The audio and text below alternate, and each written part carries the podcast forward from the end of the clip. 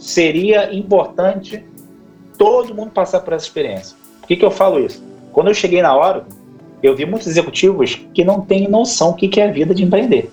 Né? Não tem noção, quer ficar às vezes seis meses sem receber o salário, que o último a receber autônomo, e eu já passei por isso. Já passei por mais de quatro decisões se eu fecho ou se eu não fecho. E mais, mais do que isso, Alexandre, quando você é executivo, as coisas mudam muito, você muda de área, você às vezes pode ter até risco com algum cliente, que depois que você mudou de área, mudou de produto, cara, aquele cliente fica na história.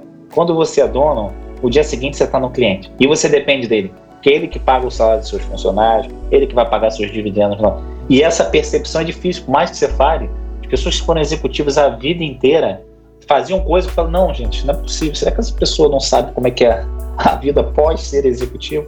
Mas foi uma experiência aí muito interessante. Esse podcast tem o objetivo e o propósito de celebrar o empreendedorismo e a inovação, mas de uma maneira diferente.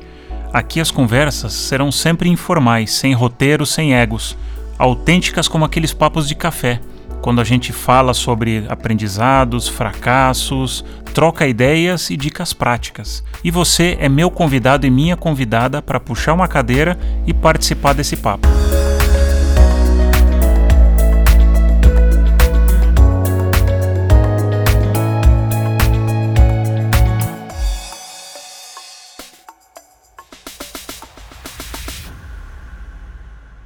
Nesse episódio, a conversa será sobre inovação de negócios e de carreira. Meu convidado é formado em Tecnologia da Informação e com MBA em Administração e Negócios. Começou empreendendo, fundou e geriu uma empresa de TI por 15 anos. Pivotou sua carreira, e a gente vai falar sobre isso, rumo ao mundo corporativo. Eu estou interessado aqui porque eu fiz a jornada inversa, onde foi executivo na Oracle e no Gartner por quase oito anos. Em dezembro do ano passado, 2020, fez uma nova mudança de carreira agora para a uma health tech catarinense que desenvolve softwares de gestão para operadoras de plano de saúde, onde é CEO. Bem-vindo, Daniel Torres. Cara, obrigado pelo papo. Obrigado pela oportunidade de estar batendo esse papo aí descontraído. Estou aí à disposição para a gente trocar a experiência. Cara, a gente tem um, um, modelo inverso. Eu passei a vida inteira no. A vida inteira não vou dizer porque não é, né? Mas mais de 25 anos no mundo corporativo e hoje, nos últimos três anos, empreendendo. Você começou empreendendo numa época que empreendedorismo não, não era nada sexy, né? era quase o empresário, não o empreendedor, lá na, por volta dos anos 2000. E depois você foi para o mundo corporativo. Conta um pouco dessa, dessa deu início empreendedor e depois essa pivotada para o mundo corporativo. Legal, vou tentar fazer falar isso de forma resumida, né? Porque são muitos anos. É, mas como você mesmo falou, né? Naquela época não estava na moda empreender, startup e tudo mais, né? E a coisa foi acontecendo, como eu brinco, né? Tudo na minha vida as coisas foram acontecendo. Eu não sou aquele cara que planeja tudo que eu faço e tenho respostas, estratégias para tudo. Pelo contrário, eu vivo o dia a dia. Né? Minha esposa até brinca, pô, qual é o seu sonho, né? Falei, ah, eu tenho vários sonhos, mas esse sonho eu consigo falar do sonho de hoje. É óbvio que eu tenho sempre um horizonte a seguir, mas eu consigo falar do sonho de hoje. Mas como é que foi isso tudo, né? Então, na verdade, eu, eu estava na faculdade, né? Estudando tecnologia da informação na PUC e aí eu fui convidado para trabalhar numa empresa. Trabalhar primeiro numa empresa, entrei lá como estagiário nessa empresa. Fui crescendo, fui da área de infraestrutura, sistema, gerência de projetos, depois montei a primeira área comercial dessa empresa. Um determinado momento, essa empresa, que tinham dois sócios fundadores, quebrou. Né? Quebrou, eu já era responsável pela área comercial e tinham dois pares meus lá que um cuidava mais da parte de produto, outro na parte lá de infraestrutura. E aí a gente tinha duas alternativas, né? Ou a gente saía buscar um, um, novo desafio, ou a gente assumia a empresa. Só que a empresa tinha uma dívida já bem grandinha. E aí, um, num papo de almoço, a gente, eu, eu trouxe os números, né, para a mesa e falei, gente, vamos assumir. Eu, eu tenho aqui os clientes, eu vejo qual é o potencial de crescimento. Vamos assumir aí esta empresa, né? Porque eu acho que a gente vira. E disso aqui, desse limão, a gente pode fazer uma limonada. Então foi assim que tudo começou, tá, Alexandre? E aí uma empresa né, que não deu certo, a gente assumiu, reestruturou. É, naquela época, né, a empresa estava com dívida, estava até devendo funcionário, fornecedor e tudo mais. Então, em quatro meses, viramos lá a página, então botamos a empresa numa crescente de novo. E aí fizemos uma fusão com uma empresa que fazia a mesma coisa que a gente. Então, num congresso nos Estados Unidos, a gente acabou conhecendo os sócios dessa empresa, fizemos uma fusão. E depois a gente veio né, crescendo é, bastante, sempre muito preocupado com a qualidade da entrega e tudo mais. Cinco anos antes de vender a empresa, é, a gente buscou um sócio capitalista, né? Porque a gente já tinha uma ideia de, de, de, fazer uma venda estratégica ou fazer uma alavancagem da empresa. A gente já tinha crescido bastante, mas crescer com o próprio fluxo de caixa não é fácil, né? Ainda mais no Brasil, né? O dinheiro é caro, não é fácil. E naquela época não tinha esse mundo de fundos e essa liquidez que tem hoje, então, ou você trazer um sócio ou orgânico, ou. E eu vou te dizer, eu vivi isso, né? Só a do diligence do fundo, não é da, da venda que aconteceu lá na frente do fundo para aportar, e na época foi 5 milhões, nem foi um aporte gigantesco na empresa, cara, foi, foi uma loucura, mas foi sempre um aprendizado. Então a gente buscou um sócio capitalista, tanto para trazer um pouco mais de governança para a empresa, como também a gente né, fazer a alavancagem. E aí, antes mesmo de buscar um sócio, naquela época, né, se tinha muito nesse mercado de TI, empresas, a gente tinha muito funcionário do PJ, então antes até de buscar um sócio capitalista, a gente entendeu que a empresa tinha que ser 100% seletizada e tudo mais, a gente transformou a empresa num, num SE de capital fechado, é, e aí sim veio, veio o fundo, e aí sim a gente definiu uma estratégia de ou fazer uma venda estratégica ou de, de né, a fazer a IPO da, da empresa. Nesse processo, até a venda da empresa, a gente comprou quatro empresas, então a gente buscou comprar empresas que traziam algum tipo de complemento ao nosso portfólio. Então compramos uma empresa de business intelligence, porque a gente estava muito na área de infraestrutura e desenvolvimento, mas a gente não conseguia chegar nas áreas de negócio. Então compramos uma empresa de business intelligence, uma empresa de integração, de portal. Então fomos comprando e compondo o portfólio e acabou dando muito certo, né? A gente sempre focou muito em contratos de receita recorrente de longa duração, para que a gente pudesse ter uma previsibilidade, né? É, no mundo de TI é muito projeto. Você pega um grande projeto, contrata muita gente, pô, estou faturando muito, pô, mas aí eu não consigo o mesmo projeto com aquelas mesmas características de profissionais. Às vezes tem que mandar todo mundo embora, é o que eu brinco, né? Que é o gráfico de baleia, né? Você está muito bem, e aí depois você está muito mal. Então a gente sempre tentou focar em receita recorrente para contratos de longa duração e também de serviços e soluções de margem agregada, margem alta, sempre fugindo do commodity. E naquela época é, se falava muito de body shop. Né? A própria Stefanini, né, naquela época, já era muito forte, já tinha muito. A gente fugia muito do body shop. Acabou que deu certo, a gente acabou vendendo a empresa. Teve duas ofertas, uma de uma empresa de Singapura e um grupo chileno.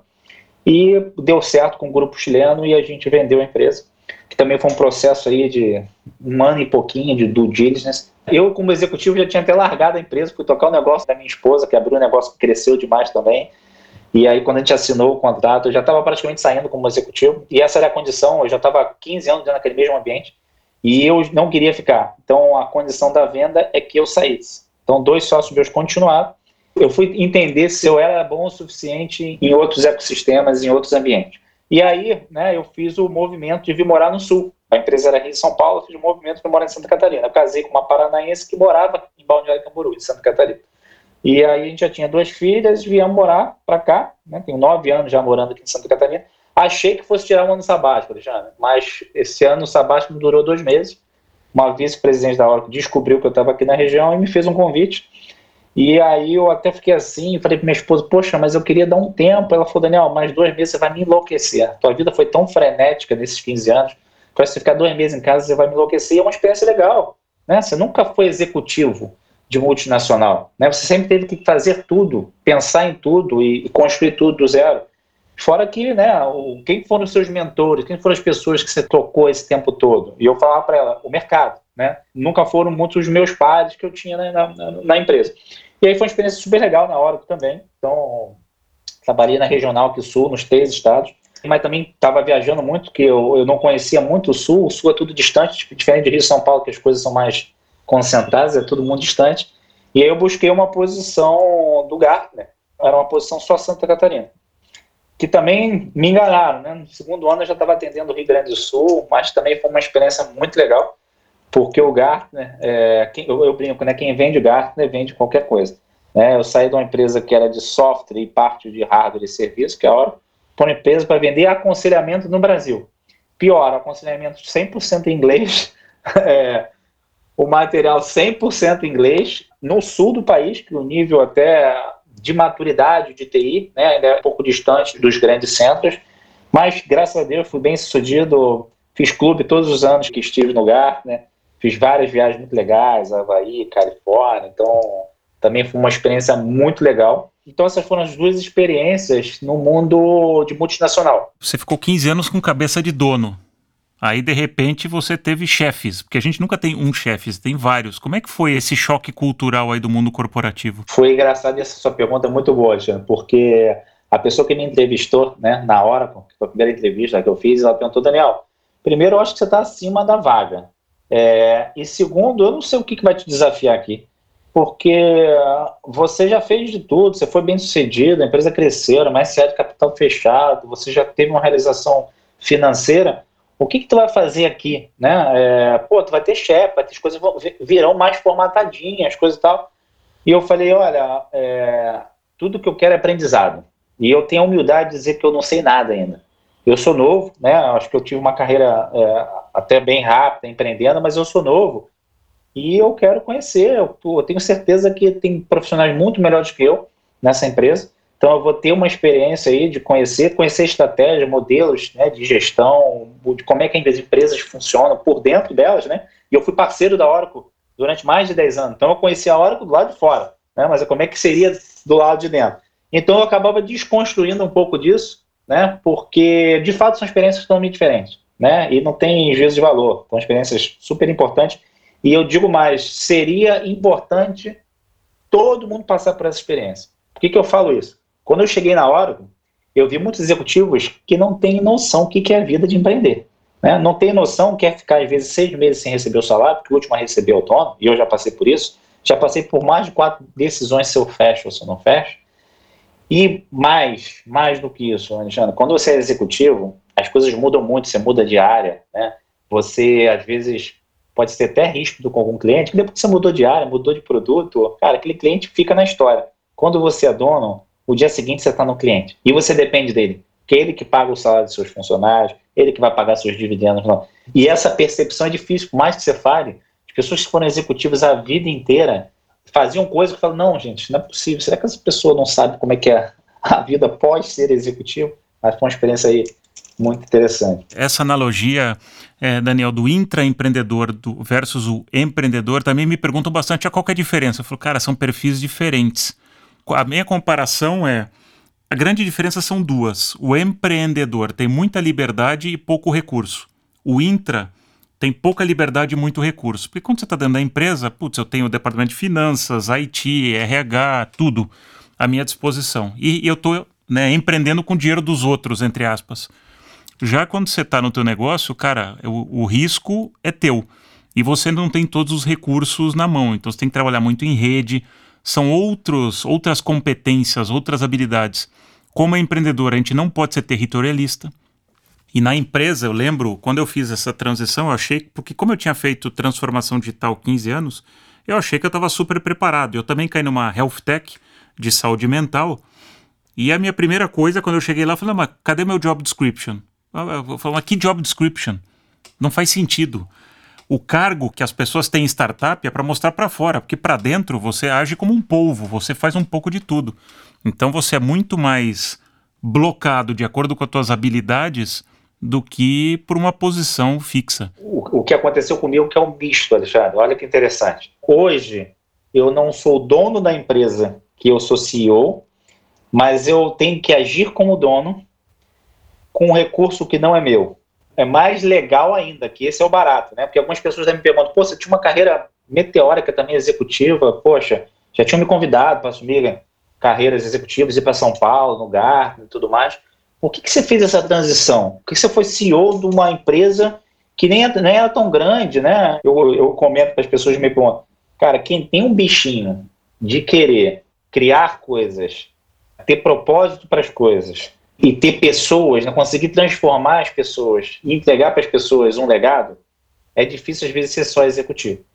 E aí, é, isso foi um dos motivadores. Questão financeira, né, quando você está multinacional, você ganha muito bem, quando, ainda mais na área de vendas, com bons, mas, mas o que eu vivo, né, desde o ano passado, e eu antes mesmo de assumir como CEO, eu estava como conselheiro consultivo nessa empresa.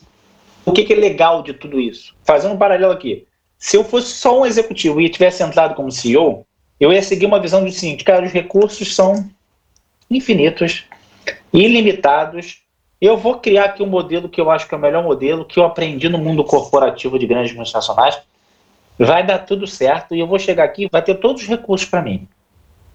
A chance de dar errado é altíssima. Né? Eu tenho certeza que várias empresas né, menores, estou falando de empresas menores, né, que é o caso de, da empresa que eu estou hoje, é uma empresa de médio, a, de pequena médio porte. Mas aí eu entrei com a experiência de ter empreendido, de entender o que, que é o, a importância do recurso, a importância de um fluxo de caixa, a importância das pessoas. Não é o modelo Daniel, não é o modelo que Daniel que deu certo quando ele empreendeu, que deu certo quando ele criou a franquia dele nessas duas grandes multinacionais. Não, é uma cultura que já existe. Né? Eu preciso primeiro entender a cultura que existe, que toda cultura tem coisas boas e ruins, enaltecer as coisas boas, trazer pitadas de experiência que eu tenho, que provavelmente a empresa não tem, porque quem estava liderando essa empresa ainda não tinha experiência, não teve oportunidade de se experimentar fora. A maioria das pessoas nasceram na TI da federação e depois foram né, tocar essa empresa que já tinha feito um spin-off.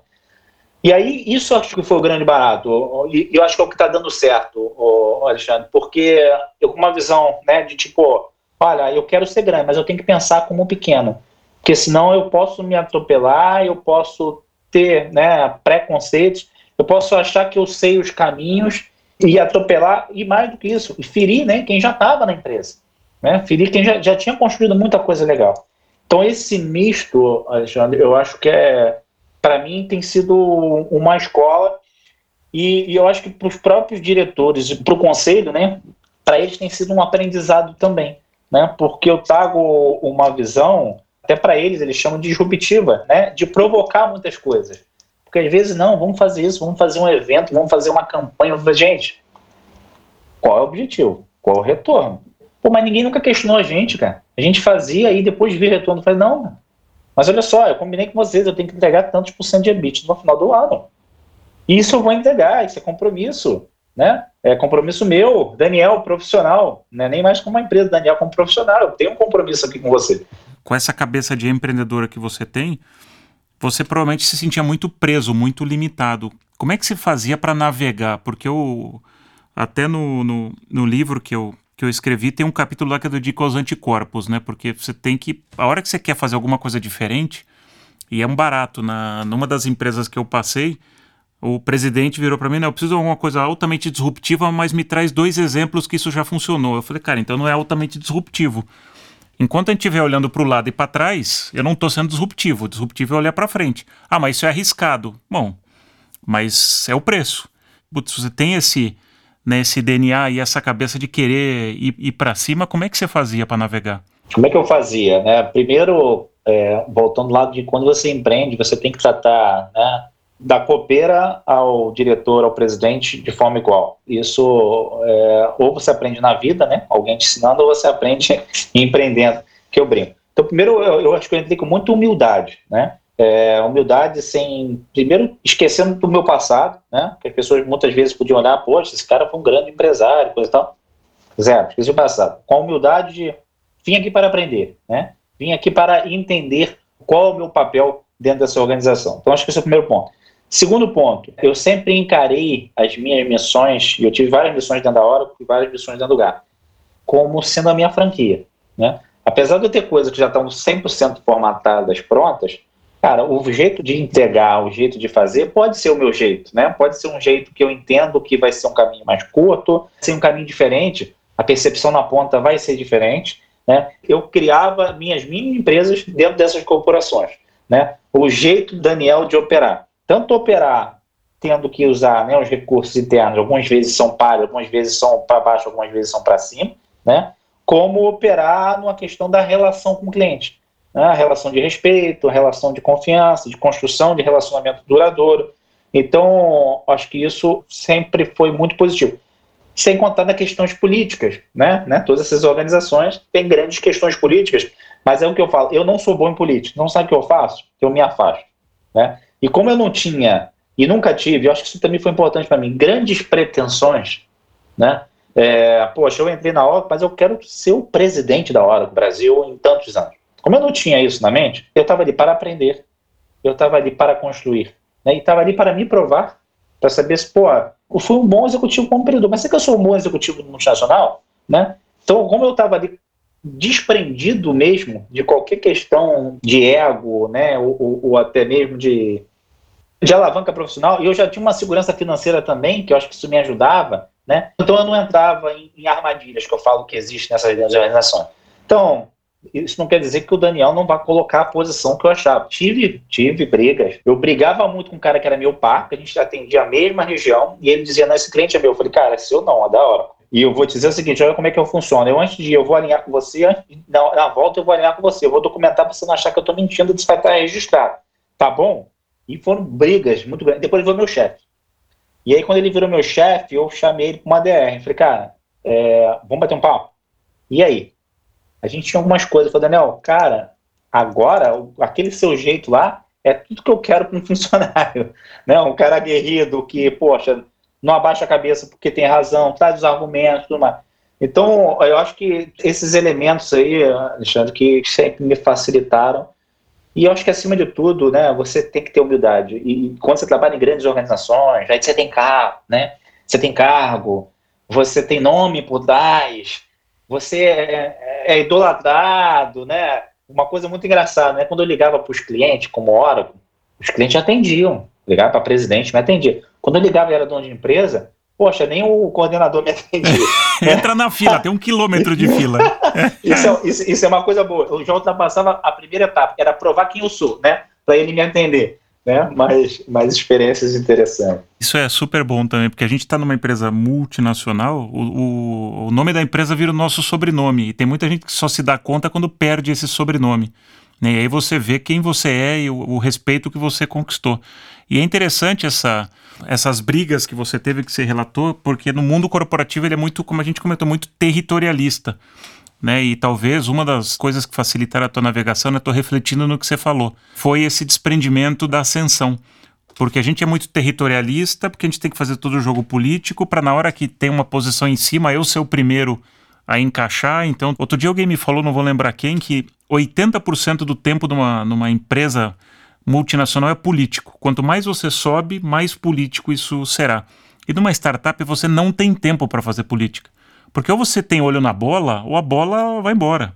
É simples assim. Você morre pelos detalhes, né? Numa total. startup. Execução. Cara, é execução total. E rápido, né? É o time to market. É você perceber coisas que, de repente, o outro não percebeu ainda e você tem que, tem que testar, tem que errar muito, tem que falhar muito numa, numa startup. E é na falha que você vai criando os caminhos que às vezes você nem, nem imaginou. Né? E se você acha que você vai acertar tudo numa startup, não é startup, né? Você já está no mercado que já está estabelecido não é disruptivo, pode ser até incremental, mas não é disruptivo. Então, é, é muito disso mesmo.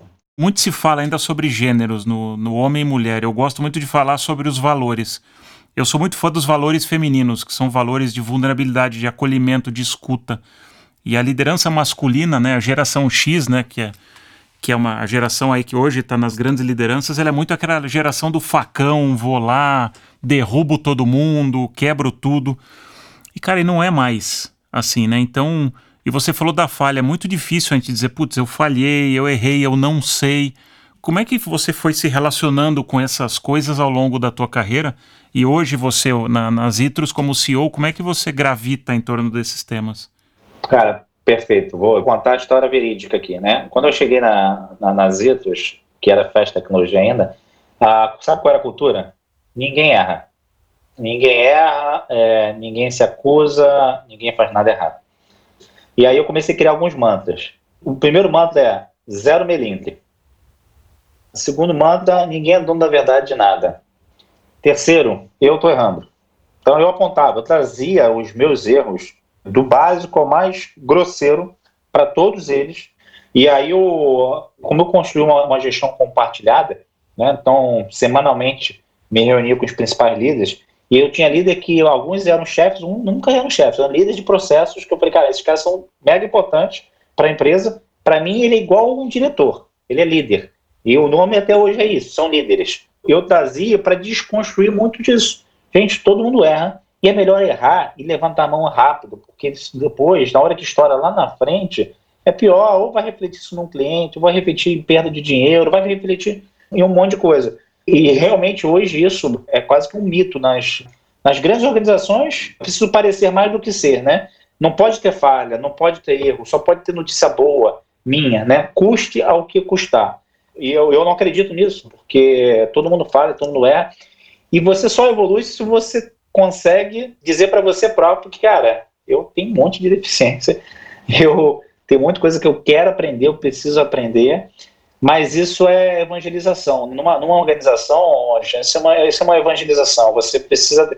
E, e, e é, é, walk the talk, né? Tem, faz e, e prova, né? Tem, tem, que provar, tem que ser o exemplo para que as pessoas entendam que realmente aquilo ali faz parte e, e só assim que a gente consegue evoluir.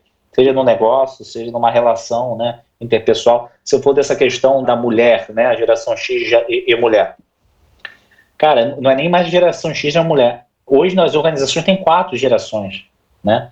Com gêneros dos mais variados possíveis. Mais do que isso, né? É aquela coisa, não, eu defini perfis na minha empresa. Não tem definir perfis. Eu tenho pessoas, cada um tem um perfil totalmente diferente, né? E tem dois lados. Tem tanto lado de você tentar personificar ao máximo, e tem o lado, até para você não se frustrar quando você é gestor, cara, não vamos agradar todo mundo. E não tem jeito, não tem jeito. Agora, a, os seus valores, é, a sua cultura, ela tem que ser muito sólida, porque os que entenderem, que fazem parte daquela cultura, daqueles valores, eles vão ficar, vão abraçar e vão atravessar rios e montanhas pelo propósito da empresa, né? É, e os que não fizerem parte vão buscar outras tribos, outros lugares, é, e é normal. Eu vejo muita empresa hoje falando, não, eu tenho que ter várias tribos, sim, mas eu tenho que agradar todo mundo. Não, não vai, gente. Não vai. E aí com medo, não, mas eu penso dessa forma. Se eu falar, vai agredir. Não, gente. Existe uma coisa que é muito maior, que é uma organização. Né? A organização é maior do que todos nós. Tem que ter propósito, tem que ter valores, sim, mas a organização é muito maior. Nós representamos papéis nas organizações. Outro dia eu estava falando com um líder meu. Falei, cara, você, você sabe o papel que você exerce aqui na empresa? Que tal com problema de comportamento e tudo mais? Cara, eu acho sim, eu sou o fulano de tal. Eu falei, não, olha os papéis que você exerce aqui. Nessa situação, você tem esse papel. Se você tiver qualquer descontrole, tem 500 pessoas embaixo de você que vão pensar e imaginar coisas totalmente diferentes do que o que está acontecendo ali, porque elas não estão no contexto. Então, as pessoas precisam entender que elas representam também papéis dentro das organizações. Hoje não tem um guia para você ser bem sucedido, para você ter melhor cultura, não tem guia. Total, a gente saiu de uma época que a gente tinha um mapa, hoje a gente tem uma bússola. Você sabe a direção, mas você não sabe como é que vai ser esse caminho. Você vai ter montanha, um oceano para você atravessar, não dá para saber. O mundo muda muito rápido. É, falha, eu tenho um exemplo que eu acho ótimo. Uma grande multinacional B2B, o, não sei se você conhece esse case, o CEO chamou o N-1, né, que é os, os diretores dele, e pediu para todo mundo, olha, eu queria que viesse alguém aqui na frente, numa reunião de board, e declarasse uma falha que teve no último mês. Obviamente, todo mundo se escondeu embaixo da mesa, né? Ninguém foi. Aí ele foi e declarou uma falha. Aí ele falou: Olha, eu fiz isso por duas razões. Uma, porque eu estou construindo um ambiente de confiança e vulnerabilidade entre, entre nós, equipe. E dois, se nós não falhamos, a gente não deu um passo em direção ao futuro. A gente continua no mundo business as, usual. Ou seja, a gente está fazendo mais do mesmo. E cara, eu poderia dizer que está tudo bem, mas não tá, porque o mundo está muito acelerado. Se a gente continuar assim, alguém vai vir nos engolir. E talvez a gente nem perceba quem é esse alguém, porque a gente não está fazendo nada diferente. Então acho que a, a, liderança hoje ela tem um papel muito importante de declarar, de perguntar, porque a gente sai de uma época né, de comando e controle, onde o chefe sabia mais do que toda a sua equipe. Para o momento hoje, você como CEO, você não pode saber mais do que as pessoas. Você tem que ser um grande maestro da, da orquestra. E é bom que as pessoas tecnicamente saibam mais do que você ou que a gente. É aí que começa a riqueza dos papéis e dessa diversidade que a gente está falando. Mas tem muito, muito fantasma ainda, né? Nos líderes, que hoje, né? As pessoas têm preconceito de um monte de coisa, medo também, né, Alexandre? As pessoas, né? A, gente está num tempo aí de medo muito grande também, com pandemia e tudo mais. Mas eu acredito muito numa gestão de sinceridade. Né? É, eu li recentemente aquele livro lá do, do, fundador da Netflix, né? Que ele prega muito esses valores de, né, de você ter densidade de talentos e não precisa ter muito controle e, e você ter sinceridade, né, é, doa quem doer, né, porque e uma, um dos mantos lá da, da empresa que eu prego também é o seguinte, é sem mimimi. Ah, não vem de mimimi não. Pô, se tu entender que é mimimi, corta na raiz, porque isso gera um trabalho tão grande, né, de você depois ter que contornar, ter que botar todo mundo para se falar, ter que tratar situaçõezinhas cara, corta na raiz. E aí, esse é um dos manos. Falei, já, se você entender que vem coisa de mimimi, ah, então o fulano de tal, tô achando que o fulano tá sendo agressivo, tá... corta na raiz. Porque se o próprio líder não cortar, isso começa a criar uma cultura é, tóxica dentro das organizações. E isso eu já vi em vários lugares, né? Vários lugares. E às vezes o líder, para ser aquele cara, não, eu escuto e eu não, vai, vai que aquilo ali faz sentido ou não. O líder, ele, ele, ele, ele precisa estar preparado, né? ele precisa ser um camaleão para poder entender o, o que, que realmente ele precisa escutar, absorver e tratar, o que, que ele tem que cortar na raiz, porque hoje em dia é tudo tão dinâmico. Não dá mais para ficar né, numa cultura ali de, de politicazinha, de amiguinho, vem para cá, patotinha. Não existe isso. É, clubinho XY. E você fala um negócio que vale uma reflexão, porque agora a gente está no momento totalmente digital. Não sei como é que vocês estão aí é, se é totalmente digital, e putz, o mimimi no, no digital, então isso é muito uma cabeça de startup. Cara, é fato, é factual. E até te perguntar, como é que você tem feito uma gestão remota da equipe? Porque a, as conversas que eu tenho com lideranças, as, os líderes estão tendo muito mais trabalho, porque você tem muito mais tempo que tem que dedicar para alinhar as pessoas. Verdade. Insano para todo mundo, né? Primeiro, as pessoas não têm mais o cafezinho, não tem aquele intervalo de andar, de se deslocar, então a agenda eu até estou usando uma ferramenta do, do Office 365 que eu estou achando ótimo, que é o, o, horário do foco. Que o próprio Office 365 te, te, te oferece ali. Você quer programar a sua agenda por horário do foco? Eu falo sim, ela, ela dispara ali por um mês, dois meses, vários horários que eu já tenho de brecha, é, e eu defino meia hora, uma hora, ele já, ele já bota. Depois, se eu quiser botar uma outra reunião, eu tiro alguns horários de forma, pelo menos eu tenho aquela, o horário do, do fôlego. Mas voltando, hoje a gente está híbrido, mas a gente, né, durante cinco, seis meses foi 100% remoto.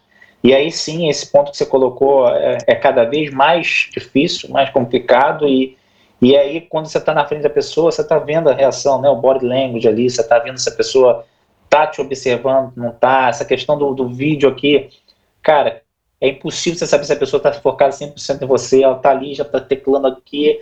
Cara, se tiver com câmera fechada, então aí tu não sabe mais de nada. E aí, mas aí você tem alguns exercícios, né, que você começa a fazer, né, e aí é muito trabalho, usando até técnicas, né, que você tem hoje com o de OKR e tudo mais. Meus objetivos têm que estar muito claros, cada um tem que saber muito bem quais são seus papéis.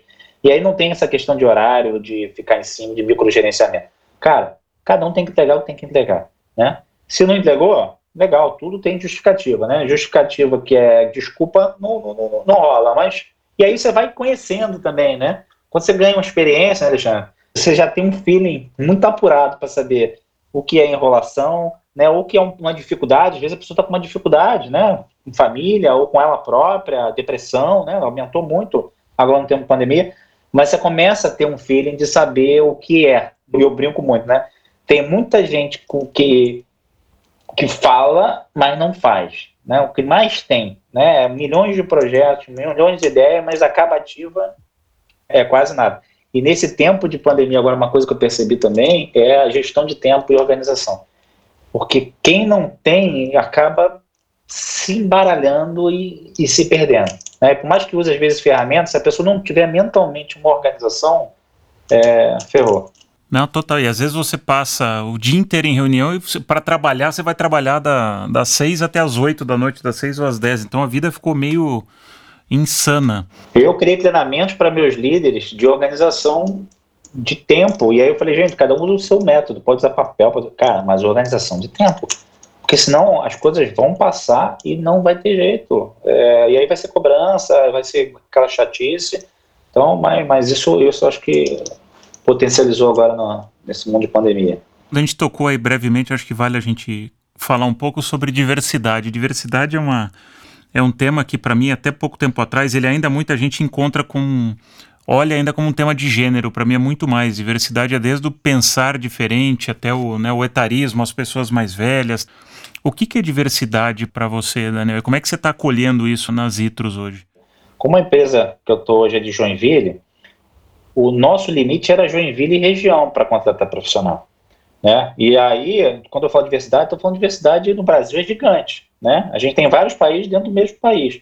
Então, hoje, eu tenho mais de 40 pessoas espalhadas por todo o Brasil. Eu já tenho baiano, pernambucano, eu tenho paulista, eu tenho mineiro, eu tenho...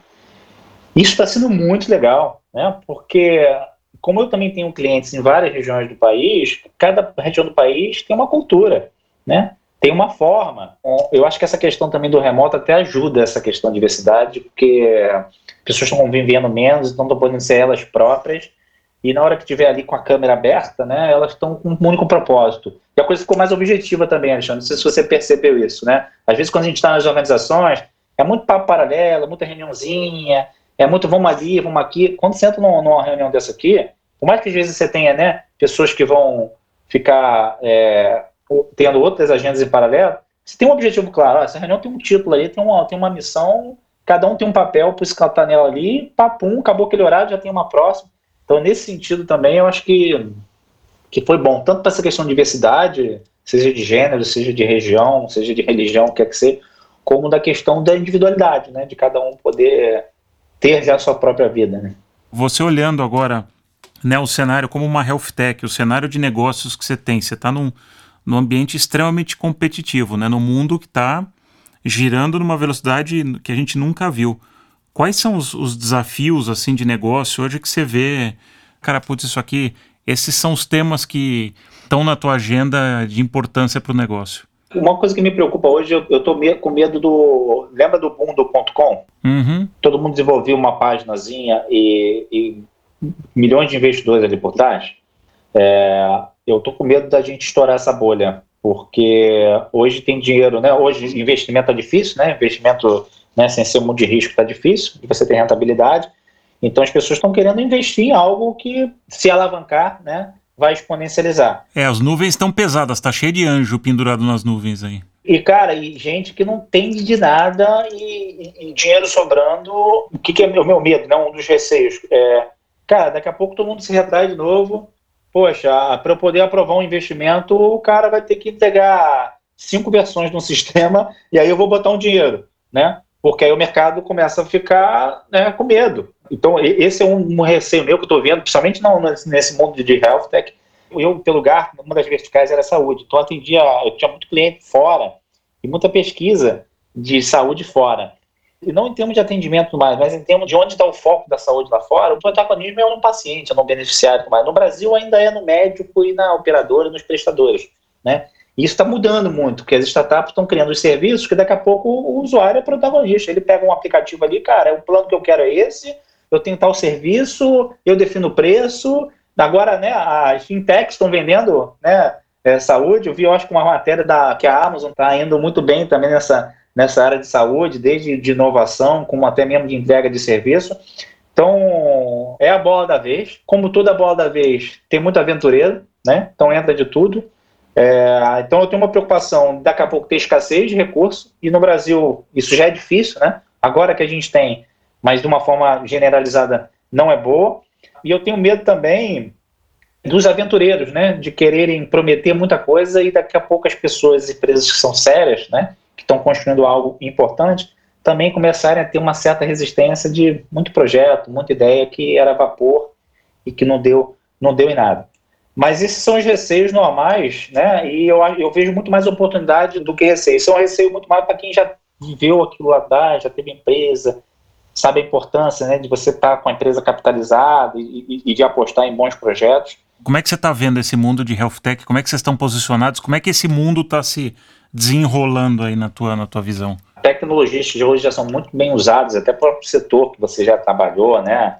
É, manufatura, setor mais industrial, tecnologias estão muito mais avançadas, inteligência artificial, é, blockchain e, e, e, outras tecnologias, no setor de saúde ainda são muito embrionários. Né? Então, o que eu falo hoje para todo mundo, Tecnologia não é mais limitador de nada para a gente entregar soluções e serviços disruptivos. Não é. Não é. O conhecimento está aqui, já são soluções maduras. As grandes a mais ainda, principalmente no setor de saúde, são as regulamentações.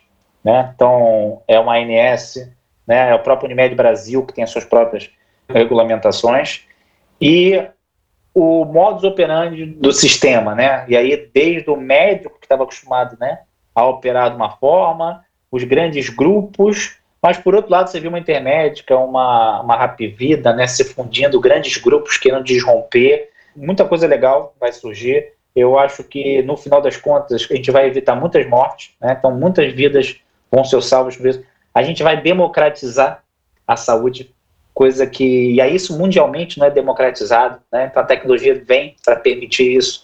Então, aqui no sul mesmo tem regiões que são mais afastadas, pô, não tem um especialista para uma coisa.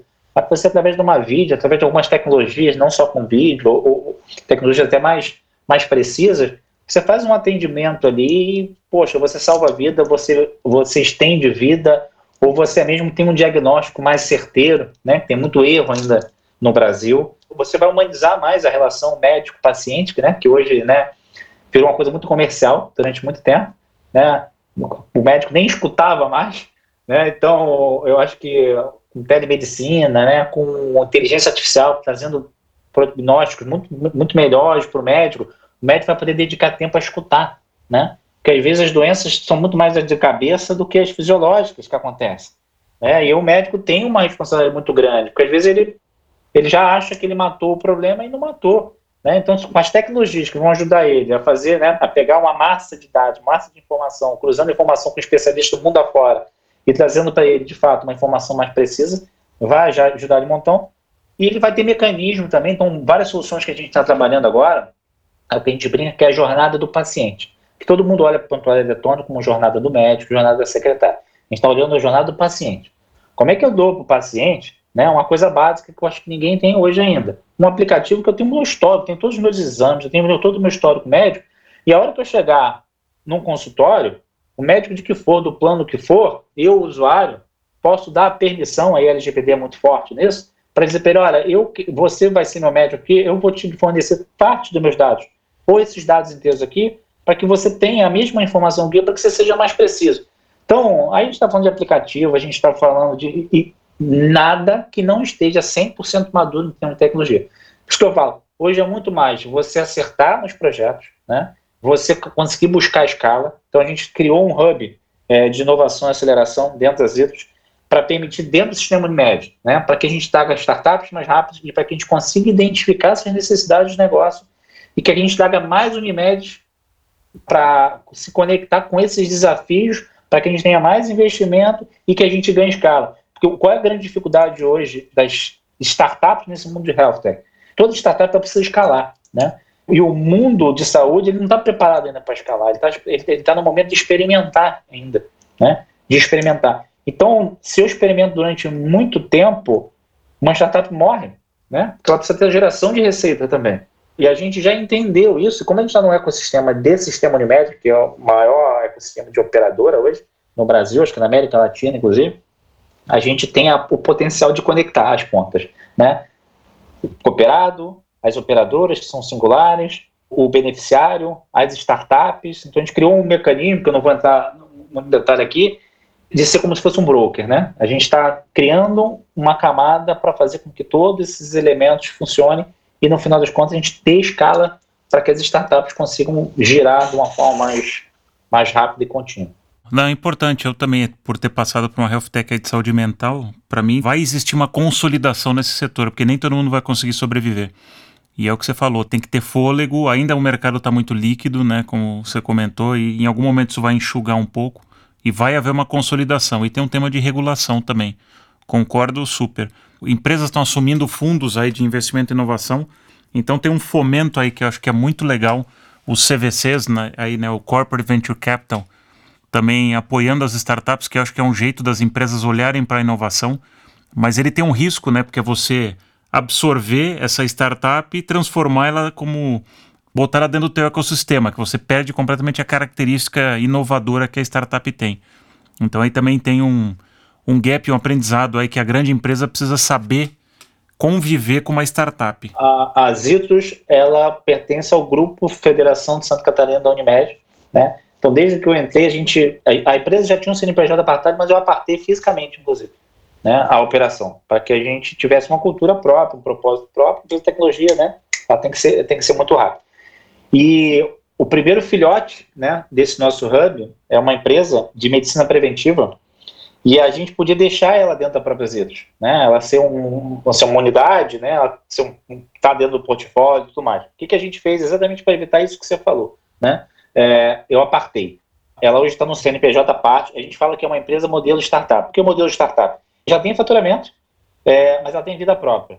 Ela tem um head lá, ela tem uma área comercial lá, ela tem uma área de produto que tanto faz evolução como sustentação de produto. Ela tem uma área de customer success lá. Quando eu falo de medicina preventiva, é um B2C da vida. Né? Então, a gente criou uma estrutura para não concorrer com as ISOs, não concorrer com o grupo econômico, e mais, ele ser flexível e entender que ele não vai fazer tudo do zero, ele vai se conectar com startups rapidamente, né?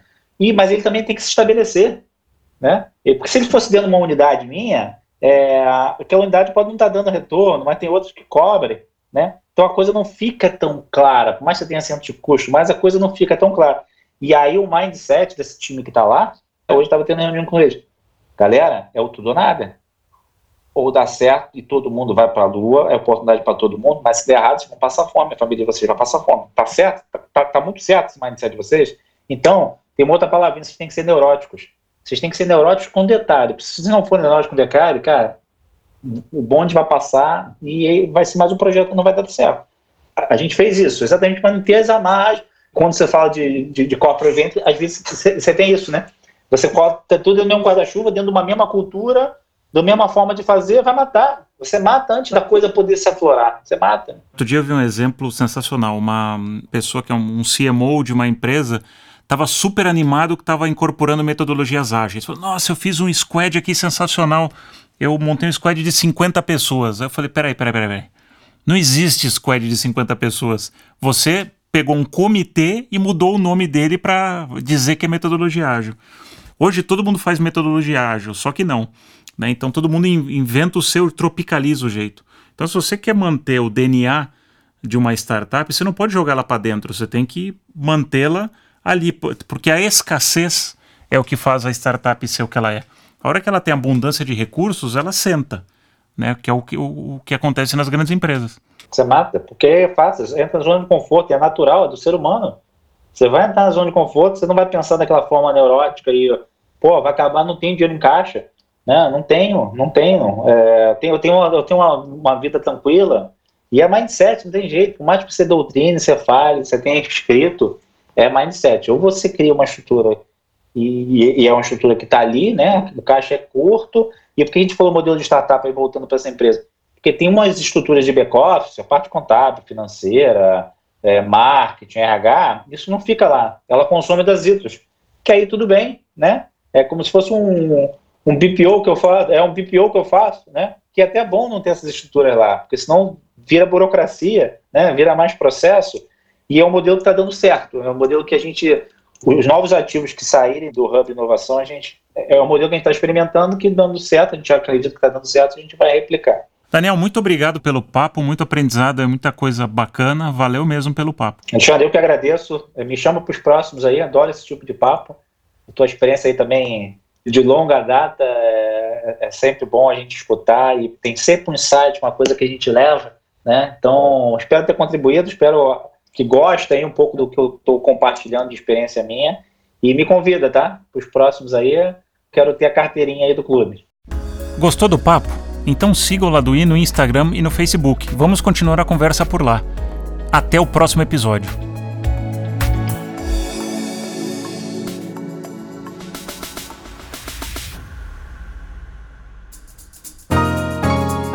Esse podcast é uma produção em parceria com a Audioria.